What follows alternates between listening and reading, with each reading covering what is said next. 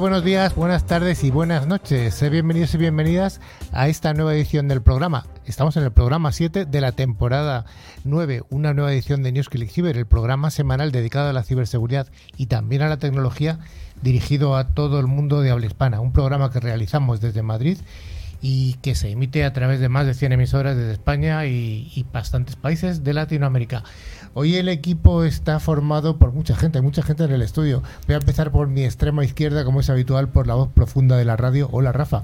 Hola, Carlos. Sí, hoy hay totalmente overbooking. Eh, sí, yo creo que sí. También vamos a dar la bienvenida a la chica nueva en el programa.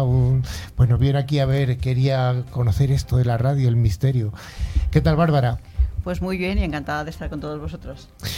También tengo a mi centro izquierda, como siempre, a, el eterno. a la mano, está a la mano izquierda, pero es mi mano derecha, a don Carlos Valer. ¿Qué tal, Carlos? Y a todo el equipo y a toda la audiencia, muy buenas tardes, buenos días y buenas noches.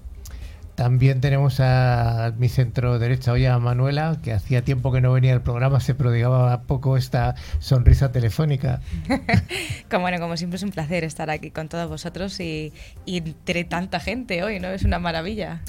Y a mi extrema derecha hoy tenemos a don Javi Soria, el, bueno, defínete tú mismo. Saludos, comandante Lillo. pues ya está, ese señor. Y luego también damos la bienvenida al invitado que vamos a tener al final del programa, a Ramón. ¿Qué tal? ¿Qué tal? Muchas gracias, encantado de estar aquí con vosotros hoy. Nos lo vamos a pasar bien.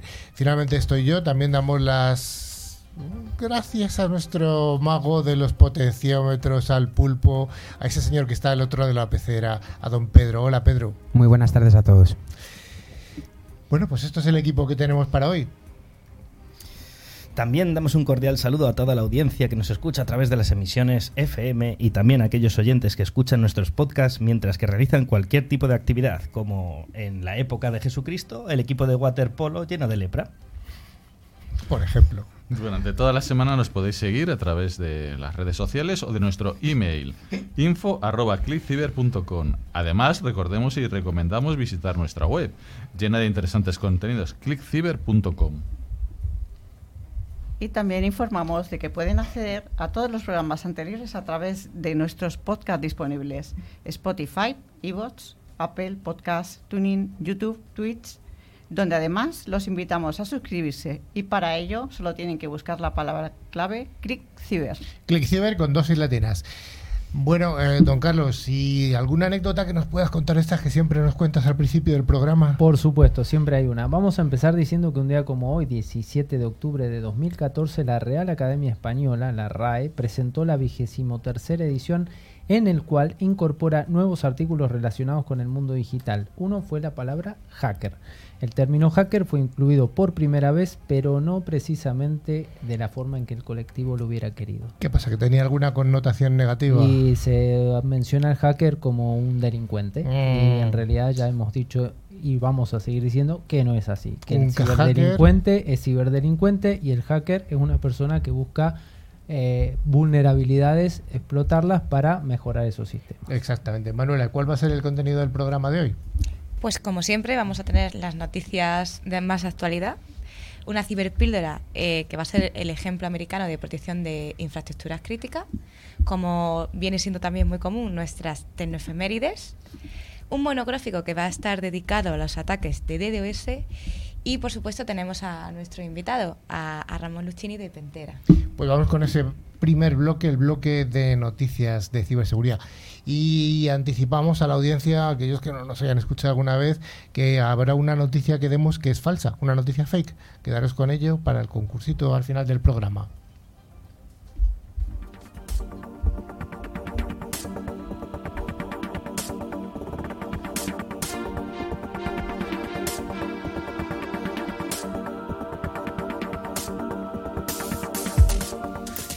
Todas las semanas damos gracias a Forescout, firma de ciberseguridad en visibilidad y protección del Internet de las Cosas, por traernos esta sección de noticias. Y la primera de todas ellas nos habla de una vulnerabilidad crítica que ha sido detectada en los PLCs de Siemens que permite el robo de credenciales criptográficas. Manuela. Así es, Carlos. Y es que Siemens pues, ha publicado parches para abordar una vulnerabilidad en uno de sus controladores lógicos programables más populares, o como todo el mundo las conocemos, ¿no? las PLCs. Equipos industriales utilizados ampliamente en la fabricación y otras industrias. Los investigadores del equipo 82 de Clarity revelaron esta semana que descubrieron una vulnerabilidad crítica con una puntuación de 9.3. El problema afecta a los PLC Simatic S7 1200 y 1500 de la empresa y a las versiones correspondientes del TIA Portal, que facilitan la comunicación entre estaciones de ingeniería, PLC y otras máquinas. La vulnerabilidad pues permite a los atacantes extraer claves criptográficas privadas globales, codificadas y escasamente pues, protegidas, incrustadas en los productos de Siemens que pueden ser utilizadas por los atacantes para realizar pues, múltiples ataques avanzados contra los dispositivos Symantec de Siemens y el TIA Portal relacionado, como nos contaba Carlos, mientras eluden los, los cuatro de sus eh, protecciones de nivel de acceso. Un actor malicioso podría usar esta información secreta para comprometer toda la línea de productos Simatic mencionados de manera irreparable según ha dicho Clarity. Este es el controlador lógico programable más popular que tiene Siemens y ha comentado la directora de investigación de seguridad de Clarity, Sharon Brisinov, se utiliza en numerosas tareas de automatización en todo el mundo en muchas industrias. Brisinov recientemente hizo una, una presentación detallada sobre la explotación de esta vulnerabilidad. Eso es, la información robada a través de este tipo de ataques podría permitir a los hackers desarrollar más herramientas de explotación que abrirían la puerta a otros ataques y el filtración de datos. Siemens publicó sus propios avisos sobre el tema, señalando que el sistema se construyó hace casi pues, 10 años y que los productos protegen la clave privada global integrada de una manera que ya no se puede considerar suficiente. Finalmente, pues, Siemens instó a los clientes a actualizar sus sistemas y también describió varias soluciones para disminuir la exposición al problema. Bueno, mencionar, Carlos, que esto que, estamos comentando es gravísimo. La estación de ingeniería PLC y el resto de las máquinas que, se están atacando con esta vulnerabilidad son las que manejan la planta, las plantas industriales. Es el cerebro de las plantas industriales. Y que Siemens, 10 años después, esté dando cuenta de estas cosas o esté empezando a publicar que han descubierto una vulnerabilidad, es un poquito preocupante. Bueno, la buena noticia es que más vale tarde que nunca, ¿no? Bueno, lo que pasa es que Siemens está en casi todo el tejido eh, productivo industrial de España, de Europa y de casi todo el mundo. Entonces es muy, muy peligroso ahora mismo el entorno industrial. Como viene siendo ya últimamente, cada vez más y más asiduo, traemos al programa no solamente noticias de ciberseguridad, sino noticias de tecnología.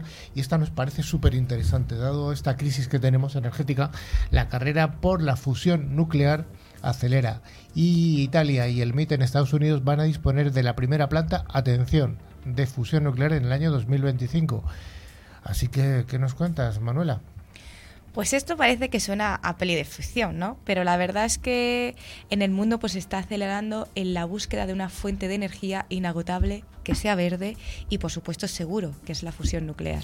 Mientras en el Reino Unido dibujan un plan para disponer del primer prototipo de reactor en 2032, el conocido ITER consorcio de tres continentes que construye el mayor complejo en Francia, lucha por mantener los plazos dentro de esta década, el grupo energético italiano Eni, en colaboración con el MIT, asegura que dispondrá de una primera planta en Estados Unidos en el año 2025. La crisis energética global ha convertido el maratón científico que busca reproducir el poder del Sol en una carrera de velocidad. La fusión nuclear es la puerta a una esperanza mundial que se resume recordando al fundador de ENI, Enrico Mattei, llevar la energía a todos de forma sostenible y que sea un bien común. Vale, esto suena muy bien, pero ¿cómo se hace esta fusión, Carlos? Pues esto es maravilloso, porque hasta ahora conocemos la fisión, pero esto es fusión. Una letra cambia todo. Una letra cambia todo, porque esto estamos hablando de un plasma que va a tener mm, más que la temperatura del Sol, generando energía continua. Entonces, bueno, para este logro lo que se intenta es reproducir un fenómeno, como decíamos, solar, mediante la unión de dos núcleos de átomos ligeros para formar otro núcleo liberando energía. En estos momentos se utiliza el deuterio y el tritio, que son isótopos del hidrógeno. Ambos generan una partícula que libera, atención, 17,6 megaelectronvoltios. ¿Son mucho o poco? Muchísimo. Vale. Muchísimo. Lo que significa que es una cantidad de 2,5 gramos de ambos genera una energía similar a la de un campo de fútbol lleno de carbón en combustión. Su potencial frente a cualquier otro tipo de combustible fósil es 10 a las 7 veces superior. Esto es maravilloso. Sí, ojalá pronto lo tengamos, ¿no? Pues según la física Eleonora Visser, en una década, con un vaso de agua, pues se abastecerá de energía a una familia, a una familia, perdón, durante 80 años. Los principales problemas son las altas presiones y temperaturas de este plasma de fusión que comentábamos, que en definitiva es el, el combustible del reactor, que pueden ser superiores a las del Sol. Atención, 200 millones de grados centígrados en el centro. Las investigaciones actuales intentan confinar este plasma en jaulas magnéticas para mantenerlo levitando en el vacío dentro del reactor con el fin pues, de minimizar los efectos del contacto con las paredes y evitar sobre todo las fluctuaciones. Esto me suena fenomenal, lo de un vaso de agua a la energía para una familia de durante 80 años, pero ¿para cuándo va a estar esta maravilla energética funcionando? Bueno, a ver, el ITER está plan- planificado en la Unión Europea para el 2032, pero la tecnología ne- necesaria para esto ya está madura y prevé contar con la primera planta en tres años en Estados Unidos. La primera planta, Spark, estará en 2025 y aunque no estará conectada a la red en esa fecha, será el primer prototipo. Spark es un sistema compacto de fusión neta con un tamaño medio pero con un campo magnético muy poderoso. La previsión de contar con un sistema complejo que distribuya una energía estable se sitúa en 2028, a pesar de que China hace poco ha dicho que ya lo han logrado a menor escala. Bueno, vamos a dejar las noticias de los chinos por, por alguna parte y nos vamos con Astro, que es el adorable robot de Amazon que prepara un gran hermano, el Android a la venta en Estados Unidos desde hace un año, incorpora ahora nuevas funcionalidades de vigilancia que aportarán a la compañía más datos sobre la vida doméstica de los usuarios. Qué noticia más rara, ¿no? Mm. Pues, pues sí, Amazon lanzó a la venta su robot doméstico Astro en verano de 2021. Lo presentó como un ayudante para el hogar, que además pues incluía funciones de vigilancia. Fue bien recibido por su aspecto bonachón y que recuerda un poquito pues a- al que todos queremos mucho, ¿no? Que es R2D2, el simpático Android de la saga Galáctica. Pero también ha sido criticado por su falta de utilidad, porque no tiene brazos y en la práctica pues es un asistente de voz como Alexa, pero con ruedas y con videocámaras. La compañía acaba de anunciar una actualización del software del robot que le aportará nuevas funcionalidades. Usará su cámara frontal y la periscópica que hasta ahora servían para hacer videollamadas e inspeccionar la casa de forma remota para detectar si hay puertas o ventanas mal cerradas. Solo eso. En cuyo caso avisará al dueño. También prepara otra mejora que le permitirá saber si está en presencia de perros o gatos o grabarles videos. Si hay pe- pececitos, no, ¿no? Creo que no. Creo que los peces son bastante buenos, hasta ahora. No hacen ruido, ni ladran ni nada, ¿no? Yo siempre los peces los he visto muy buenos, así que no, tú los tienes A ahí y ellos no. están. También están muy ricos, hay que decir. Bueno, otra de las novedades que presenta Astro pues es su integración con los videoporteros inteligentes y las videocámaras de vigilancia Ring, muy populares sobre todo en Estados Unidos. El robot pasaría así a ser una extensión móvil del entramado de vigilancia de Amazon. El usuario puede controlarlo desde la app cuando esté fuera de casa para recorrer las distintas estancias y ver pues, si algo raro está pasando a ellos, es decir, si los peces están descontrolados. Eso es así. Desde ahora también realizará esas tareas por sí mismo. Esa función la cubría ya Always Home Cam, una cámara drone disponible solo en Estados Unidos que se desplaza por el hogar en rutas predefinidas.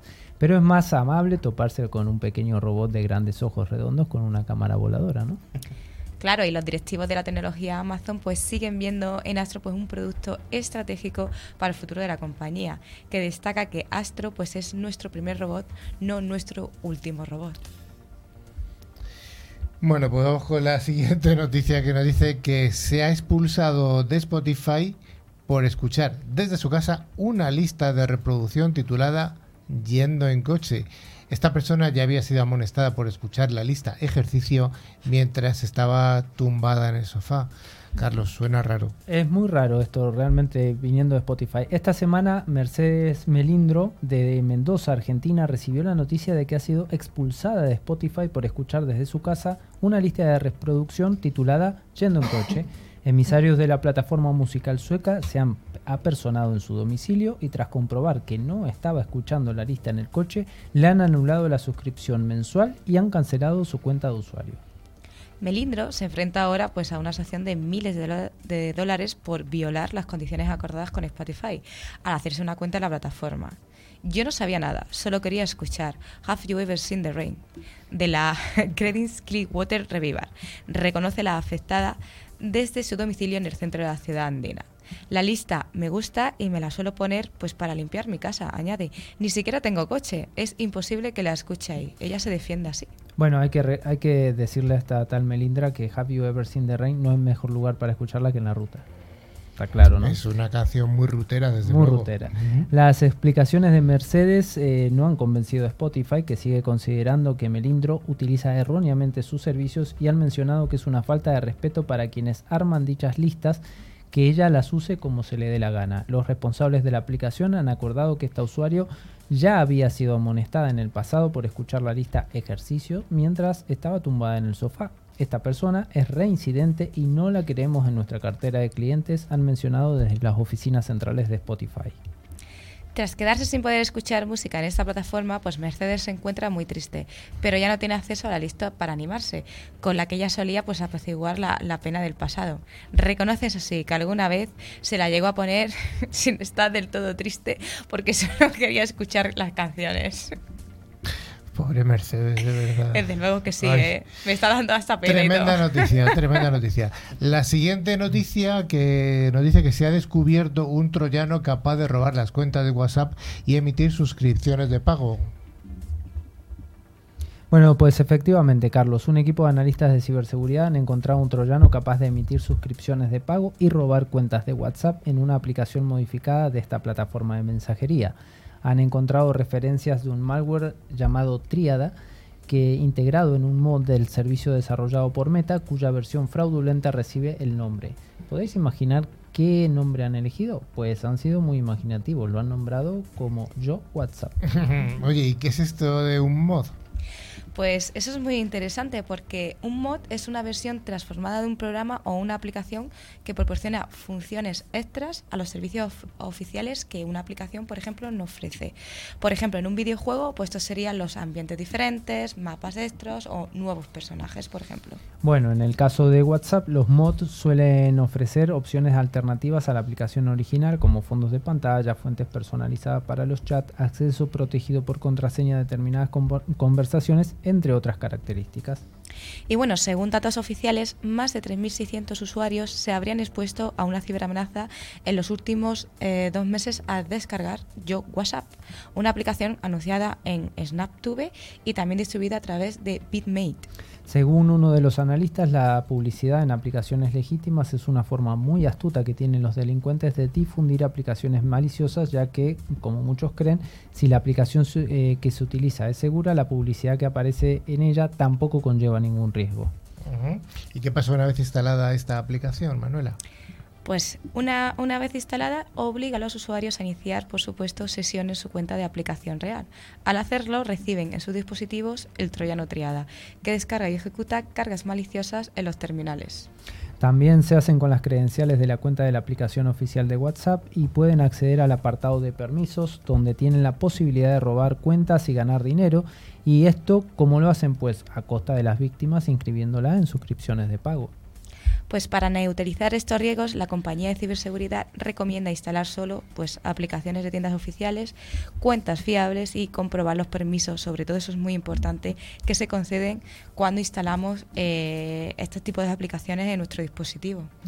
Recordatorio para los usuarios que siempre damos aquí. Primero, no descargar aplicaciones que desconozcamos sus fuentes, tener un buen antivirus en los dispositivos móviles y no darle a las aplicaciones permisos que las aplicaciones no necesitan tener. Pero la lupa no necesita conectarse a internet. No. Ah, bueno, eh, lo que comenta Javi es un viejo, una vieja, vieja vulnerabilidad que había con algunas aplicaciones que con la lupa, con la linterna necesitaban conectarse a internet. Realmente no era necesario, a no ser que. Vamos con la última de las noticias que nos habla de un timo en HBO Max, esta suscripción para ver televisión eh, a la carta. La suscripción de 12 meses al servicio por solo dos euros. Cuidado, ¿qué nos cuenta Bárbara? Pues la suscripción anual de este servicio, eh, bueno, HBO Más es la segunda plataforma de contenido en streaming de pago con más suscriptores en el mundo. Y sí, es cierto lo que dices, Lillo. Este servicio es de 69,99 euros y la mensual de 8,99. Según la empresa de ciberseguridad ESET, algunos ciberdelincuentes aseguran ofrecer estos servicios por solo 2 euros al año para intentar atraer a sus víctimas. Los ciberdelincuentes no pierden filón y aprovechándose del estreno de La Casa del Dragón, no son pocos los interesados en HBO Max. Bueno, ¿y cómo llega el anzuelo, Manuela? Bueno, yo soy una de esas primeras interesadas en La Casa del Dragón. ¿eh? ¿Pero has pagado dos euros por el año? He tenido que pagar un poquito más. Ahí está. Pero bueno, a través de, como siempre decimos, el primer vector de ataque, ¿no? Pues nos llega un correo electrónico. Y en este mensaje, pues facilitan un enlace que nos redirige a una página web que informa falsamente de que los usuarios han sido seleccionados a hacer para participar en una encuesta. Y por supuesto, obtener esta suscripción por un precio tan reducido como de 2 euros al año. ¿eh? La técnica no es la primera vez que se usa para acceder a los datos bancarios de las víctimas. En este caso en concreto, las víctimas no están dando la información a HBO Max, sino a los ciberdelincuentes. Y pese a prometer un coste de 2 euros, el importe que realizan, obviamente, es mayor al esperado al leer la letra pequeña de la web, que esto tampoco nunca la leemos, ¿vale? Se puede leer que el dinero va a una empresa que no tiene ninguna relación con el servicio de streaming. Además, avisan que el plan en realidad cuesta 42,95 euros cada 28 días sin garantizar la suscripción de HBO Max. Bueno, Bárbara, ¿cuál sería la moraleja? Moraleja, qué importante es leer la letra pequeña. Ahí está, y casi con rima. Bueno, pues hasta aquí las noticias de la semana y vamos a ver qué nos contamos de esta ciberpíldora. La ciberseguridad es uno de los sectores más pujantes de las tecnologías de la información. Si te interesa estar al día de los ciberataques y de cómo defendernos, escucha cada semana a Carlos Lillo y su equipo de expertos en NewsClick Ciber.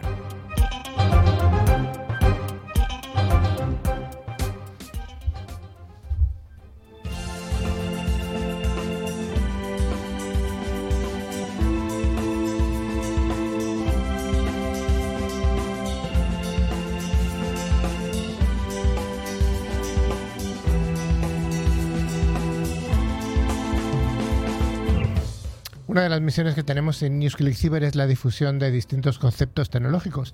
Gracias a LOT, solución tecnológica que asegura el rendimiento de las aplicaciones más importantes, hoy vamos a hablar de la protección de infraestructuras críticas poniendo el foco en el ejemplo americano ya que en Estados Unidos, el gobierno de Estados Unidos ha dado un paso importante en la protección de aquella nación. ¿Qué nos cuentas, Javi? Que es un pequeño homenaje a Goyo Jiménez. Bueno, según la administración estadounidense, se quiere cerrar nuestras puertas digitales y llevar a cabo acciones agresivas para fortalecer y salvaguardar la ciberseguridad o, como lo llaman allí, seguridad cibernética. Parece que los americanos empiezan a ver la necesidad de cibersecurizar las infraestructuras críticas y el mundo T. Entremos en el detalle, Rafa. Pues una de las partes que quieren reforzar es la cooperación entre las empresas privadas y la administración pública, reforzando sobre todo la seguridad en estas infraestructuras críticas. Lo que se pretende es mejorar todas las infraestructuras críticas. Recordemos que ha habido varios incidentes que han paralizado el país, como pasó con Colonial, donde varios días se quedaron sin servicio por el mero hecho de robar una contraseña de una VPN, que paró todo el oleoducto de Estados Unidos. Sí, también Javi, hay que recordar los ataques que ha habido en España, sin ir más lejos, a una administración como el Ministerio de Trabajo, que estuvo durante mucho tiempo, nunca se ha sabido cuánto, sin servicio. No nos damos cuenta de que nuestro mundo ahora mismo es digital y que lo básico es lo que se llaman las infraestructuras críticas, como son el agua, gas, la electricidad. Javi, pero ¿qué ¿cómo podríamos definir lo que es una infraestructura crítica? Sí, las infraestructuras críticas son todas aquellas que facilitan funciones y servicios esenciales para el país, desde los más básicos sistemas a nivel social, económico, medioambiental, político. En España esto lo hace el, el, CNEPIC, el Centro Nacional de Protección de Infraestructuras Críticas. Y ahí podemos ver pues, todo tipo de servicios como el metro, la electricidad, el agua, el sistema económico. La alimentación. La alimentación, todo. Pues sí, la interrupción de esos sistemas esenciales puede ser debido a cualquier causa, ya sean causas naturales, por ejemplo una inundación que afecta al suministro eléctrico, o provocadas por el hombre, por ejemplo un atentado terrorista, un ataque cibernético, a una central nuclear o a una entidad financiera, o incluso un error humano intencionado o no. Volviendo a la norma que se está lanzando, el gobierno americano lo que intenta es ser pionero en este enfoque, ya que aunque cada país tiene normativas para infraestructuras críticas, lo que pretende este gobierno es dar la vuelta a las normas que hay e involucrar a diferentes actores, intentando que sean todos. Partiendo de normas cibernéticas adaptadas internacionalmente, desarrollará una nueva etiqueta para ayudar a los estadounidenses eh, sobre qué dispositivos son seguros, cómo hacerlos. Es un giro muy importante que desarrollará fuerza laboral en ciberseguridad dentro de la nación. Dará muchísimos puestos de trabajo y fortalecerá este tipo de educación segura. La concienciación, como siempre decimos, es básica, y más en este campo. Pues sí, pero no solamente se está quedando ahí, sino que la administración también lo que tiene, eh, es, su intención es proteger el futuro, o sea, ver que desde todo el comercio electrónico hasta los secretos nacionales. Para ello quieren realizar el desarrollo de cifrado resistente a la computación cuántica y el desarrollo de las ventajas tecnológicas de la nación a través de la Iniciativa Nacional Cuántica y la, y la emisión del Memorándum de Seguridad Nacional número 10. Ese es el mejor número. Como no puede ser de otra manera, y dado que gran parte de la infraestructura crítica en los Estados Unidos eh, es propiedad privada y está operada por ese sector, la Administración ha estado trabajando en estrecha colaboración con varios sectores, incluidos el transporte, la banca, la energía, sobre todo la atención médica, para ayudar a partes interesadas a comprender a qué amenazas se exponen y qué sistemas son críticos y adaptar unos estándares mínimos de ciberseguridad. Pues sí, el presidente Joe Biden, a través de su orden ejecutiva, esto como les gustan los americanos, 14028, elevó el nivel de los sistemas de gobierno federal al exigir medidas de ciberseguridad como pueden ser doble factor de autenticación, eh, eso es moderno, estrategia enfocada a la arquitectura de seguridad de cero tras o lo que se llama confianza cero. Y también muy destacable que lo que dice la iniciativa es que se brindó orientación presupuestaria para garantizar que las agencias federales se alineen esos recursos con los objetivos de ciberseguridad, es decir, que les van a dar dinero. También se va a requerir que todo el software comprado por el gobierno federal eh, tenga esos requisitos, es decir, si no, no te lo compro. Pues sí, además la administración de Biden-Harris ha establecido diálogos cibernéticos con una variedad de aliados y socios para construir una ciberseguridad colectiva. Por ejemplo, establece un nuevo mecanismo virtual de respuesta rápida en la OTAN para garantizar que los aliados puedan ofrecerse mutuo apoyo de manera efectiva y eficiente en respuesta a incidentes cibernéticos. Y para finalizar, todas las propuestas que han realizado, quedaría para varios programas, y no vamos a contar todas, destacar una iniciativa que empezó el año pasado contra el ransomware. Esta iniciativa involucró a más de 30 países y a la Unión Europea con el objetivo de acelerar la cooperación para contrarrestar este tipo de ataques que están emergiendo. Esta iniciativa ha dificultado que los criptodelincuentes, los que usan el ransomware y piden criptomonedas, puedan mover ese dinero para limpiar esas ganancias ilícitas. Bueno, pues interesante iniciativa del gobierno americano y vamos a ver esas tecnoefemérides que todas las semanas nos cuenta don Carlos Valerdi.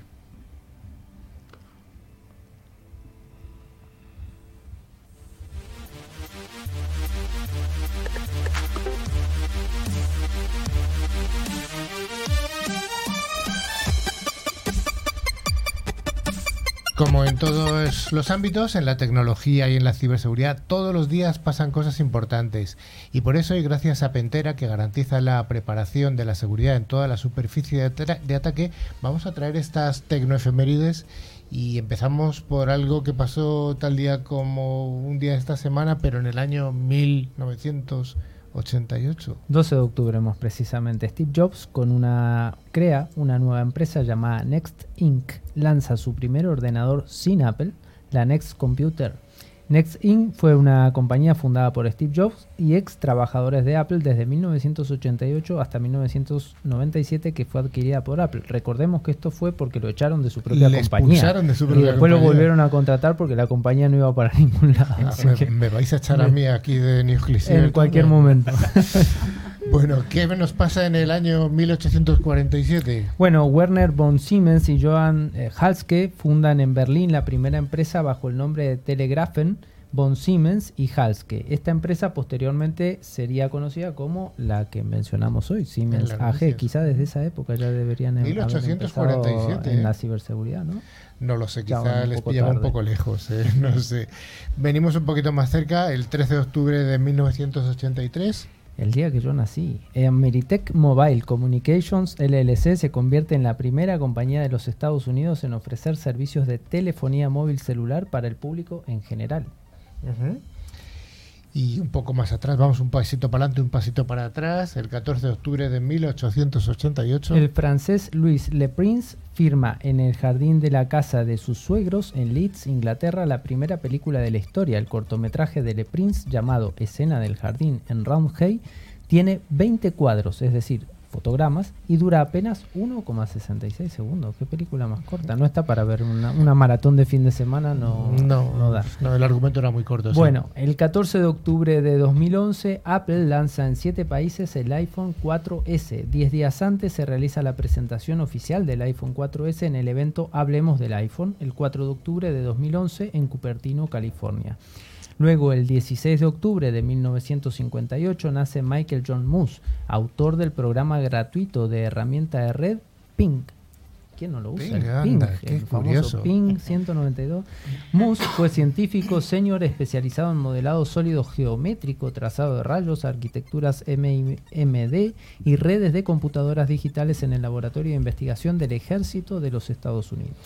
Oye, em, Mac, el sistema operativo de, de, de Macintosh, ¿cuándo se desarrolla? ¿Cuándo se lanza? Se desarrolla o se lanza en realidad el 17 de octubre de 1998. Eh, Apple lanza el Mac OS 8.5. Vaya a saber por qué empezó por el 8.5, que fue la primera versión del Mac OS para funcionar únicamente en equipos Macs con un procesador PowerPC.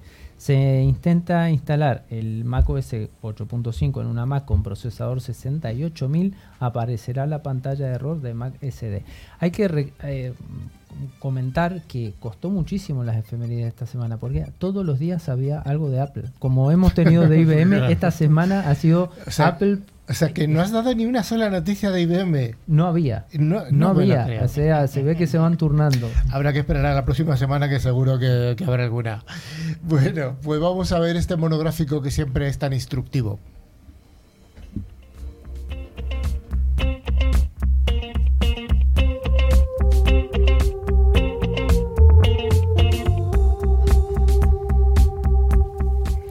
La sección de monográficos, como todas las semanas, es ofrecida por ForcePoint, fabricante líder en seguridad convergente con un amplio catálogo de soluciones de ciberseguridad. Hoy vamos a hablar de un tema que le gusta mucho a Manuela. Vamos a hablar de DDoS, de los ataques de denegación de servicio distribuido. Pues claro, claro, es que son unos ataques muy divertidos. Entonces, Sí. me- merece hacer Son divertidos para el que los monográficos. hace, ¿no? No para el que los sufre. Va- vamos a, a hablar un poco sobre ellos, porque claro, hay muchos tipos ¿no? hoy en día de virus y malware que pueden atacarnos, pero más allá de, de encontrarnos con, con un troyano, por ejemplo, o caer en estafas de phishing o smishing, que hoy en día sabemos que, que está muy de, muy de moda, ¿no? que roban nuestros datos, pues existen otro tipo de ataques, como es el caso de los ataques de DDoS o ataques DOS, que seguro que habéis escuchado sobre esto y vamos hoy a explicar qué son, cómo funcionan, cómo afectan y sobre todo a quién van dirigidos. Claro, porque actualmente cada vez hay más empresas que eh, su negocio se centra en la venta eh, online. Eh, es decir, que sin web no funcionan. Y esa es la peligrosidad de estos tipos de ataques de DOS. Bloquearán el acceso a los clientes y podrán perder horas y días enteros de ofrecer esos servicios a través de Internet a las personas interesadas.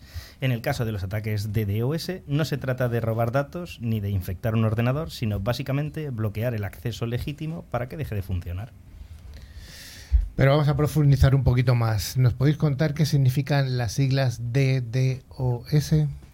Pues significa Distributed Denial of Service, o lo que se traduciría en español, ataque distribuido de la negación de servicios. Eh, en lo que consiste este ataque, pues es que se basa en utilizar una serie de ordenadores, Michael Jackson Thrillist Zombies, es decir, que atacan de forma conjunta en un, en un, perdón, en un único sistema o a un único objetivo con el fin de que sobrecargar la red y que se vea forzado pues a cerrar sin que otros usuarios, lo que implica que que realmente los verdaderos usuarios de esa web pues no puedan acceder y, se queden sin acceso a ese servicio. Claro, por lo general son ordenadores eh, personales infectados con un virus para este fin, ser controlados desde un mismo punto y hacen uso de sus recursos para realizar los ataques de DOS. Javi, vamos a centrar el tema. ¿Algún ejemplo para clarificar a la audiencia? Claro, claro. Pues por ejemplo, cogemos una web de un cine, Cinesa, por ejemplo, o el que quieras, haces un script para reservar un asiento aleatorio, usas varios ordenadores controlados por ti, mm, sea como sea, reservas todos los asientos, cuando vas a pagar cancelas, el asiento se queda reservado dos, tres minutillos, eh, alguien que quiere entrar no puede, lo haces varias veces y nadie realmente que quiera ver la película puede reservar. Es un ataque muy divertido. Creo que esto pasa con el cine español, o sea, todo el mundo quiere ir a verlo, pero siempre atacan el cine. Qué ironía más mala, de verdad. Bueno, en resumidas cuentas, hay una cantidad masiva de peticiones a un servidor, ¿no? haciendo que éste pues, se sobrecarga y no puede ofrecer el servicio a los usuarios legítimos. Pues son ordenadores funcionando conjuntamente los que llevan a cabo este ataque masivo y cada uno tiene una dirección IP diferente. Esto es muy importante, por lo que solo se, es muy complicado de detener este ataque, ya que no podemos detener todas esas direcciones IP diferentes de las cuales estamos siendo atacados. Claro, porque no se podría filtrar por una única dirección IP. Efectivamente. También habéis hablado de dos, DOS. ¿Cuál es la diferencia entre el DOS y el DDoS? Eso es. La diferencia entre DDoS y DOS, denegación de servicios, es el número de dispositivos que están tratando de atacar ese servidor. Entonces, como muchas veces no sabes cuál es el usuario legítimo, no puedes bloquear todas esas IPs. Ambos tienen el mismo objetivo, saturar la conexión y que el usuario legítimo no consiga acceder al servicio. Simplemente el DDoS es una persona que realiza muchas peticiones y el DDoS muchas personas. Esto hace que los segundos sean mucho más fáciles de parar gracias a que bastaría bloquear una sola IP. Entonces, si son muchas, pues no se puede, no sabes si son de verdad, si son de mentira. Entonces, las peticiones desde distintos puntos del mundo que se están realizando de un ataque de forma simultánea hace también complicado parar el ataque eh, por países, por regiones, por rangos, lo cual es muy, muy difícil. Ya, pero ¿cómo se hace esto? Pues generalmente, Carlos, los ataques de DDoS consisten sobre todo en infectar una serie de ordenadores con el fin de ponerlos a tu disposición pues para emplear los recursos del hardware para realizar estos tipos de, ataques. Software gratis, links a vídeos o fotos. Son tan comunes o frecuentes que basta echar un vistazo a la dark web para encontrar infinidad de personas que se ofrecen para realizarlos contra la empresa o web que tú quieras, ¿no? Es malignos as a service. Tanto es así que incluso podemos encontrar planes en Internet entre los que puedes elegir para contratar un ataque de denegación de servicio distribuido en el mercado negro. Y los precios varían eh, en el tiempo del ataque, la protección de la web. Por ejemplo, el coste de un ataque contra una web desprotegida puede variar entre 46 a 92 euros y si está protegida el coste puede llegar a 370 euros o algo más. Aunque, bueno, yo recuerdo que un amigo de un amigo, ¿no? Hizo una demostración en directo con webs gratuitas que te facilitan 30 minutos de prueba de su red. Y se probó que varias tiendas de venta de productos online dejaron de estar disponibles eh, y dejaron de funcionar para los usuarios legítimos. ¿Quién sería? Ah, ¿quién sería? Bueno, pues hasta aquí esta introducción a los ataques de denegación de servicios, todos DDoS eh, y DOS más complicado decir DOS que DDoS. Sí, los DDoS son más fáciles que los DOS. Bueno, pues seguiremos con este tema.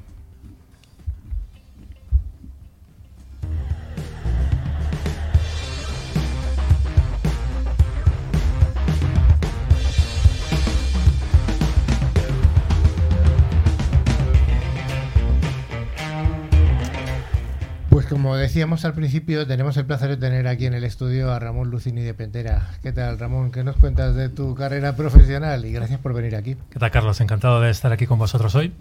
Pues nada, llevo muchos años ya trabajando en el sector de la ciberseguridad en diferentes compañías, diferentes empresas como Symantec, Checkpoint, Varonis, etcétera y ahora últimamente ya como responsable de, Pentera para desarrollar el negocio en España y Portugal. Y bueno, pues eh, ¿qué pasa de, trabajar ayudando a las empresas a defenderse mejor a pasar ahora a ayudar a las empresas a, que se vean cómo pueden ser atacadas y mejorar su seguridad?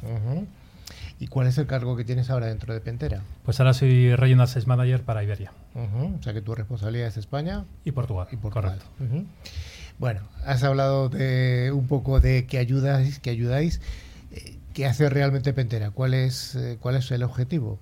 Pues mira, eh, Pentera lo que estamos trabajando es eh, ayudar a los clientes a saber su nivel real de seguridad que tienen. Hasta ahora Todos los clientes están invirtiendo grandes cantidades en diferentes soluciones, muchas de las cuales hemos comentado hoy aquí en el, Sí. en el programa, con diferentes fabricantes. Pero la realidad es que cuando sufren un ataque, pues muchas veces quedan expuestos. Esas carencias, esos gaps en la seguridad que hasta ahora no habían contemplado. Lo que hacemos desde Pentera es ayudarles a tener esa visibilidad, esa seguridad real. Ya no es una seguridad estimada en la que me siento más o menos seguro porque tengo muchos equipos, sino que realmente lanzamos ataques reales pero seguros para demostrar cómo están. Ataques reales pero seguros. ¿Cómo se combina eso? Sí, realmente la, la labor que hacemos desde Pentera es, eh, o el software lo que va a permitir es eh, imitar exactamente el comportamiento de un atacante real. De tal forma que de esta manera vamos a seguir los pasos que daría un atacante real. Eso quiere decir que en cualquier momento es un algoritmo no determinista que nos va a permitir que en cualquier momento sacamos nueva información durante el mismo ataque y eso modifica el patrón de comportamiento que vamos a tener. Realmente lo que hacen muchos clientes cuando tienen un ataque es hacer un análisis forense Sí. y van a analizar qué es, por dónde se les ha colado, qué vulnerabilidad, qué gap han aprovechado. ¿De qué han muerto, no? Exactamente. Lo que vamos a hacer nosotros es de una forma controlada descubrir esos mismos gaps, pero sin tener que pasar por la experiencia traumática de un, de un ataque real, ¿no? O sea que tenéis que conocer muy bien cuáles son los procedimientos de los atacantes para hacer esa, ese ataque. Exactamente. De hecho, dentro de Pentera tenemos un equipo de investigación tremendo que se dedica no solo a investigar los ataques reales que ya se producen, sino a descubrir nuevas vulnerabilidades en plataformas habituales que todos conocemos y que publicamos y avisamos a los fabricantes también para que vayan mejorando. Por lo que me cuentas, es una solución, bueno, diferente, diferente de las aproximaciones más clásicas de ciberseguridad. Esto parece indicar que es una solución más puntera en el- eh, tecnológicamente. Bueno, ¿qué estáis ofreciendo en el mercado español y en el portugués también? ¿Y, y con qué equipo contáis ya? Pues mira, a nivel de equipo somos ya seis personas trabajando para, para tanto España como Portugal. Tenemos gente a nivel comercial, gente a nivel técnico, gente a nivel de apoyo eh, para nuestros clientes, eh, marketing, etcétera, y por supuesto también para, para los compañeros de, de canal. Al final trabajamos 100% a través de nuestros partners y, ahora mismo en España y Portugal tenemos ya clientes en, en todos los verticales, diría, en temas en finanzas, en retail, en administración pública, en prácticamente, bueno, como siempre sabemos, la ciberseguridad es transversal a todo el mercado y todo el mundo necesita ciberseguridad. Y aquí en España, mediante el equipo que tenemos, pues eh, ayudamos a nuestros clientes y a nuestros partners a sacar todo el partido de una plataforma como Pentera. ¿Hay alguna vertical de estas que has eh, nombrado que tenga mayor interés en este tipo de soluciones, que tenga más madurez? Yo diría que interés tienen todas. Madurez, evidentemente, siempre lo vemos donde hay dinero. Claro. Efectivamente, entornos financieros son los entornos que muchas veces están más protegidos y precisamente por eso muchas veces son también los clientes que más interés tienen en mejorar. ¿no? Al final tiene que ser un, una necesidad el, el que ellos vean que toda la inversión que hacen en ciberseguridad también tiene que hacer inversión en validar que esa ciberseguridad realmente responde a sus necesidades. Ujú. Oye, ¿qué os hace eh, que tengáis eh, este éxito en tantas verticales como estás contando? Pues yo creo que la aproximación que tiene Pentera es completamente diferente a todo lo que hay. Hasta ahora hemos visto muchas soluciones que simulan ataques y simulan comportamientos y en Pentera no simulamos nada, hacemos ataques reales. Como Ujú. comentamos antes, son ataques seguros, no tenemos impacto en, en producción, no tenemos impacto en los clientes, porque lo que queremos es enseñarles realmente que, que un ataque no se compone en hacer un típico pentesting contra cuatro servidores y vemos ahí que funciona. Un, un atacante real lo que va a tener es a toda la compañía a disposición seguramente durante meses, una vez que ha conseguido entrar. Y, y en Pentera imitamos ese comportamiento. Podemos hacer, gracias a que la tecnología puede funcionar sin tener que instalar ningún agente, podemos hacer un pentest contra mil máquinas de forma simultánea. Con lo cual, muchas organizaciones es la primera vez que pueden hacer un pentesting contra toda la organización de forma simultánea.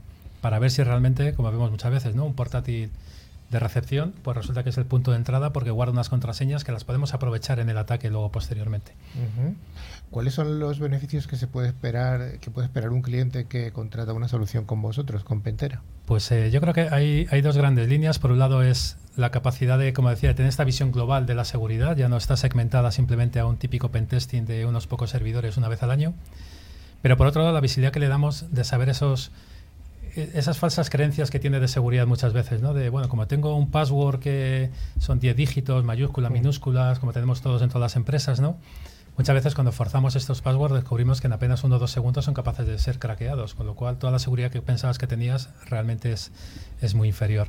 Y un tema que le gusta mucho a todos nuestros clientes es en la parte más relacionada, como hemos comentado en algún momento antes, análisis de vulnerabilidades. Ahí lo que va a hacer Pentera es indicar en qué orden tienes que corregirlas para tener el mayor impacto en ciberseguridad. A mí me gusta poner un ejemplo siempre en, en esta parte de las vulnerabilidades. ¿no? Si vivimos en un bajo y en una de las paredes lo que tenemos en vez de una ventana es un boquete enorme, cualquier persona que pase por la calle puede entrar. Eso sería una vulnerabilidad de nivel 10, crítica. Pero si yo tengo esa misma vulnerabilidad, pero vivo en un quinto y estoy a 15 metros de altura, la vulnerabilidad es la misma, pero ya no es accesible desde la gente de forma tan sencilla. Con lo cual tenemos que enseñar o, o- o enseñamos a nuestros clientes qué vulnerabilidades son las que tienen que corregir primero para tener mayor impacto en ciberseguridad. ¿Qué recomendaciones generales dais a los clientes? Pues mira, una de las recomendaciones que intentamos siempre ayudar es hacer el pentesting de forma continua, esta validación de forma continua. Nos encontramos en muchos clientes que lo que hacen es un pentesting al año y bueno, pues si estamos ahora en octubre El y tiempo de exposición es enorme. pues si lo, estamos en octubre y lo has hecho en enero, cualquier resultado que tuvieras en enero ya no vale. Las redes están vivas, hay gente que se incorpora, gente que se da de baja, alguien ha podido tocar un firewall la semana pasada y nos ha dejado expuestos, no lo sabemos. Con lo cual tenemos que ser capaces de repetir de forma periódica y automática estos pentesting para evitar esos gaps en la seguridad. ¿Y qué ofrecéis? Bueno, aunque yo creo que ya lo estás apuntando de alguna manera para solventar este tiempo tan grande de exposición. Claro, una de las ventajas que tiene Pentera es que es un proceso 100% automático. Automático. Con lo cual ahí podemos dejar ya programado que nos haga un ejercicio de black box, que es un ejercicio en el que no sabemos nada de la red. Vamos a desde cero, vamos a intentar averiguar. De hecho, una de las políticas muy habituales de nuestros clientes es que eso hace un ejercicio de black box una vez al mes. Podemos lanzar un ejercicio de ransomware donde vamos a hacer el mismo comportamiento que un ataque ransomware real para ver si el cliente lo puede parar o no, si sus sistemas lo detectan o no lo detectan. Y lo podemos lanzar trimestralmente, hacemos análisis directorio activo cada seis meses o también en función de cada cuánto cambien los passwords. Es decir, podemos planificar y programar durante el año una serie de ejercicios para que tengamos siempre una visión cercana de cómo estamos en la seguridad. Habéis dicho, has dicho que es una empresa tecnológica. Entiendo que al ser tecnológica y de una tecnología bastante puntera, está todo el rato investigando nuevos desarrollos. ¿En qué estáis trabajando? ¿Cuáles serán las próximas noticias? Sí, la verdad es que seguimos innovando muchísimo y bueno, se nos ha conocido mucho más tradicionalmente por la parte del pentesting interno dentro de las máquinas, de los equipos de, la infraestructura de las propias compañías.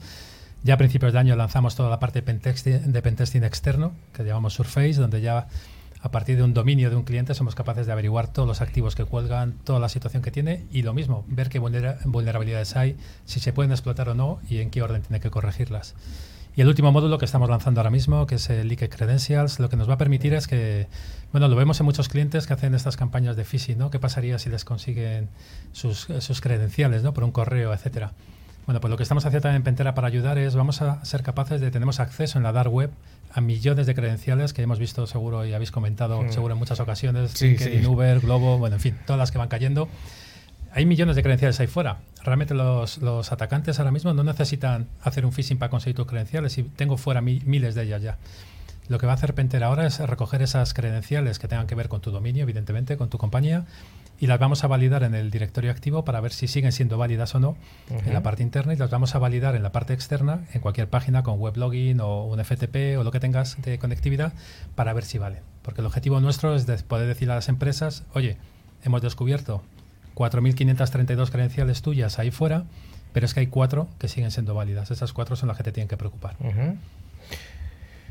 Me parece deducir de todo lo que estás contando que abundas un poco en algo que hemos contado, que defendemos siempre en el programa, que es que la ciberseguridad no es algo puntual, sino que es algo que tiene que ser continuo, ¿no?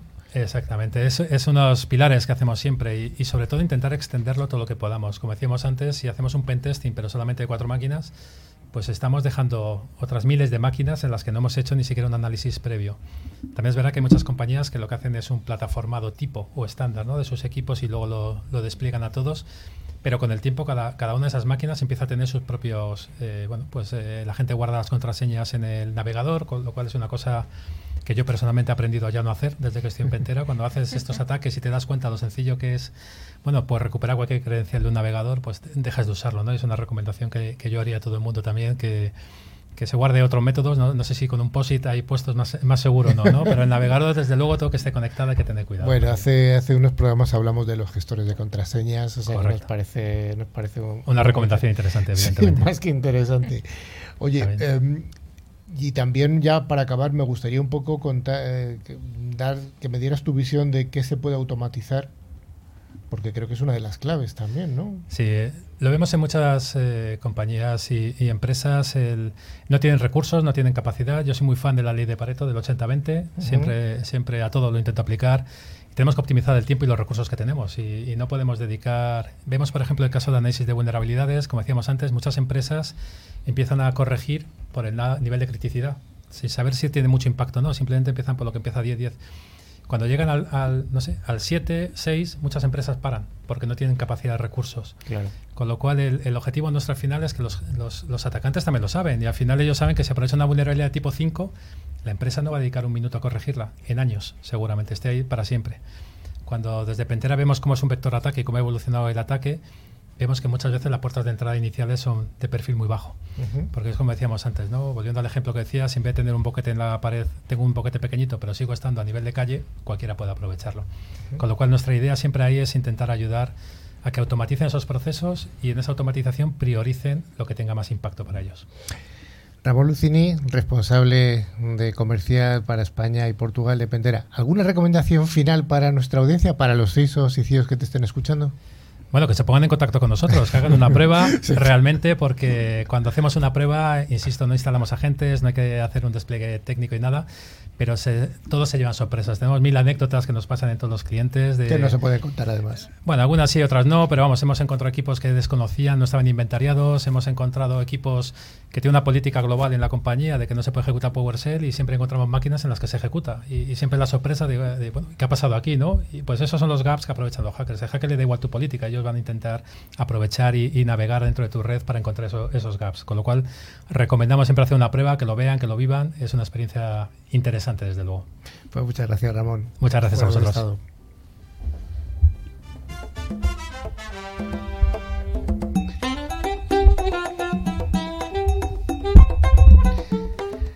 Como cada semana, Tren Micro nos trae esta sección en la que nos facilita los premios, que son dos licencias anuales de antivirus con calidad profesional, válidas cada una de ellas para un año. Yo no sé por qué esta sección es de las más preferidas por algunas personas, no lo sé. No sé, Carlos, lo mismo es porque el valor de la licencia es de 50 euros eh, y cada licencia de Tren Micro se puede instalar en tres dispositivos, que pueden ser PC, Mac, tablet o móviles. Bueno, ¿tenemos ganadores de la semana, Javi? Pues sí, los dos ganadores han sido Queta Siqueiro de Pontevedra y Juan Ignacio Recio de Zaragoza. Bueno, pero ambos son de España, así que animamos a toda nuestra audiencia de la TAM a participar, ya que como hemos dicho, los premios se envían vía correo electrónico. Pues sí, efectivamente puede concursar cualquier persona del mundo porque se envía un, es un correo electrónico con la licencia y ya no hay papel, ya no hay que enviar nada de nada, todo fácil. Así que animamos a la gente a participar. Am, don Carlos, ¿y cuál sería la pregunta de esta semana? Iba a ser malo, iba a preguntarle a la audiencia cuál es la diferencia entre la fusión y la fisión nuclear, pero dije, Déjalo, no, déjalo. somos, somos buenos en NewsClick Cyber, Déjalo. queremos que se lleven la licencia, así que que nos digan cuál ha sido la fake news que hemos mencionado Bueno, hoy. y yo voy a dar otra opción, mira por dónde. ¿Cuál es el cumpleaños de Carlos Valerdi? Que se le ha Oh, escapado, bueno, a se ver, le ha a ver, escapado ahí. a ver si adivinan. Bueno, para participar enviarnos un email a info@clickciber.com indicando tu nombre y tu localidad. Una vez más mm, indicamos que aunque se, eh, los concursantes ponen la localidad, solo damos la provincia. O sea, si eres de Alcorcón, vamos a decir Madrid, no vamos a decir Alcorcón. ¿vale? Y aclarar una cosa a los hackers, que no tengo mi cumpleaños como clave de nada, así que Pues ya sí que sí, NewsClick Cyber está llegando a su final en esta séptima edición de la temporada 9.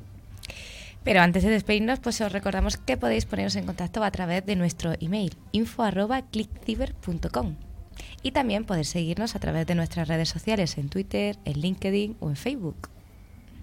A través de nuestra web, eclipciber.com, se puede acceder a nuestra revista digital, ver las fotos y otros contenidos de interés. Finalmente les recordamos que a través de todas las plataformas de podcast pueden escuchar los programas anteriores que están disponibles en ebooks, Spotify, YouTube, Tuning, Twitch, buscando la palabra Click Ciber.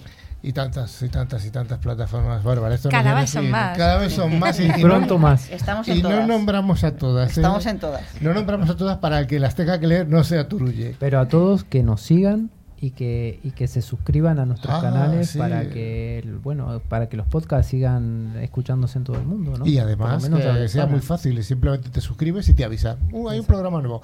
Bueno, don Rafa, hasta la semana que viene. Venga, la semana que viene nos vemos. Hasta luego, don Carlos Valerdi. Hasta luego. Adiós, doña Manuela. Hasta luego. Adiós, don Javi. Hasta luego, señor. ¿Qué tal ha sido, Bárbara? ¿Te las pasa bien? Me ha encantado. Bueno, Para repetir. venga. Don Ramón, que Muchas muchas gracias. gracias y muchas veces. Pues ya sabéis, en siete días nos vemos aquí en el programa, en vuestro programa preferido, que podéis seguir tanto por audio como por vídeo por cualquiera de las plataformas. Hasta la semana que viene.